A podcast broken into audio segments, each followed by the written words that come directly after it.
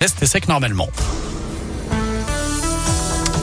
Allez, on y va, c'est parti mon kiki. Voici le journal des bonnes nouvelles avec Noémie Mabilon. On en parlait il y a quelques minutes, on sait ce qui va remplacer le Hard Rock Café en presqu'île à Lyon, à Ah. l'angle de la rue Jules Courmont et du président Carnot. C'est un Inkasi qui va prendre le relais, qui devrait ouvrir le 27 février d'après le progrès.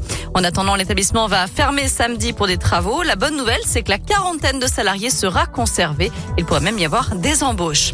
Dernier jour pour voter pour la plus belle fresque de France. Parmi les dix peintures murales finalistes du concours Golden Street Art se trouve une fresque d'Aéro réalisée en Haute-Loire, à Aurec-sur-Loire précisément.